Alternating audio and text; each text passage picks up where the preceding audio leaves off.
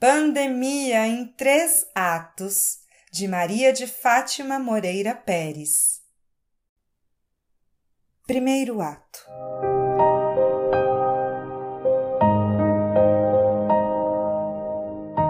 Leone, uma jovem médica de 27 anos, acabara de dar à luz a uma linda menina. Um sonho tão desejado pelos avós Kurt e Marina a pequena Zontier, como foi chamada, nasceu em Oldenburg, cidade a 400 quilômetros da casa dos avós.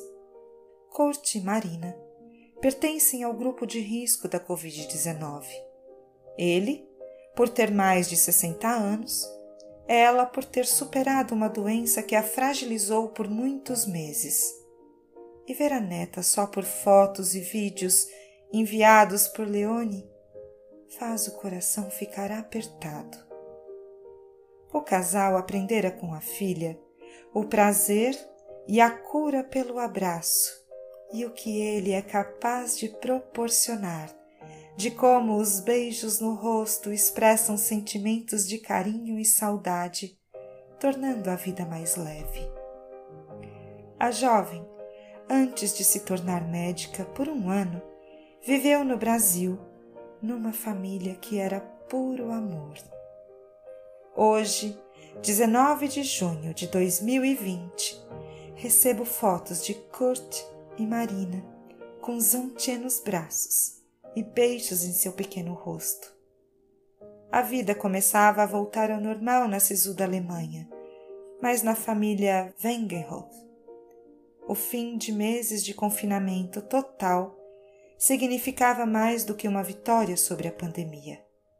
Era o sonho realizado. Segundo ato. A vida é dura para quem é mole.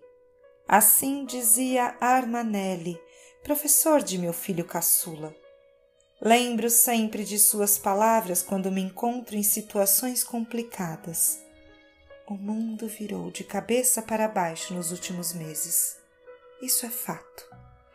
Percebo que as pessoas estão perdidas, angustiadas, deprimidas e as coisas não se encaixam mais como antes. Tento não me abater, mas é difícil às vezes. Os beijos e abraços foram adiados, os projetos, os planejamentos profissionais da vida cotidiana, as consultas organizadas para o check-up anual, a viagem para a casa do filho distante, o churrasco do final de semana, o aniversário da netinha, do outro filho, as comemorações do Dia das Mães também. Tudo ficou registrado somente no calendário e nada ou quase nada realizado. E o que nos restou foram apenas as frias redes sociais e a internet para nos acalentar um pouco, aplacar a saudade. A frase do professor, que insiste em tilintar em minha cabeça, me lembra a cada instante que é preciso tocar o barco durante a tempestade, ainda que ele balance desordenadamente, tentando nos jogar sem boias em alto mar. Então, a vida não é assim. Todo o caminho da gente é resvaloso, mas também cair não prejudica demais. A gente levanta, a gente sobe, a gente volta. O correr da vida embrulha tudo. A vida é assim: esquenta e esfria, aperta e daí afrouxa. Sossega e depois desinquieta.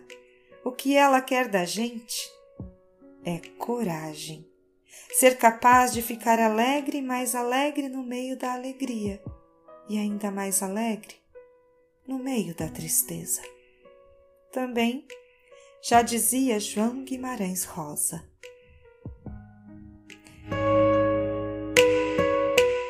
Terceiro ato.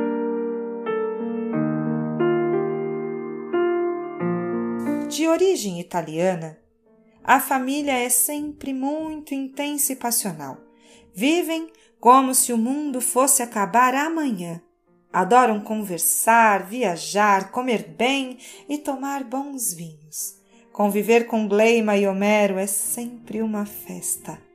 A mãe de Gleima, Dona Nésia, morava com eles e, aos 94 anos, necessitava de muitos cuidados.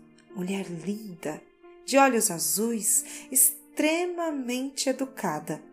Era carinhosa comigo com meu marido, com meus filhos e gostava de chamar minha filha Júlia de Giovaninha, por causa da semelhança com o pai.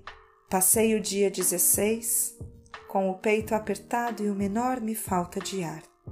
Estava preocupada, pois poderia estar contaminada pela Covid-19. O dia parecia longo, apesar do sol se esconder mais cedo nessa época do ano. Meus olhos ardiam muito e fui dormir antes das dez da noite. Como de costume, desligávamos os telefones para que o sono fosse tranquilo. No dia seguinte, logo cedo, meu marido ligou o celular. A notícia que chegou pelo WhatsApp na noite anterior nos tirou o chão logo pela manhã. Dona Nésia partiu, dizia a mensagem de Gleima. A despedida seria rápida e para poucas pessoas. A pandemia impossibilitava a justa homenagem que Dona Nésia merecia. Distantes uns dos outros, pouco mais de meia dúzia de entes queridos deram o último adeus àquela que tanto carinho e alegria proporcionou em vida.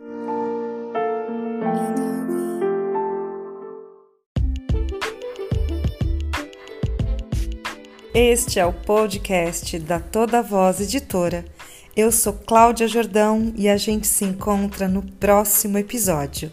Até lá!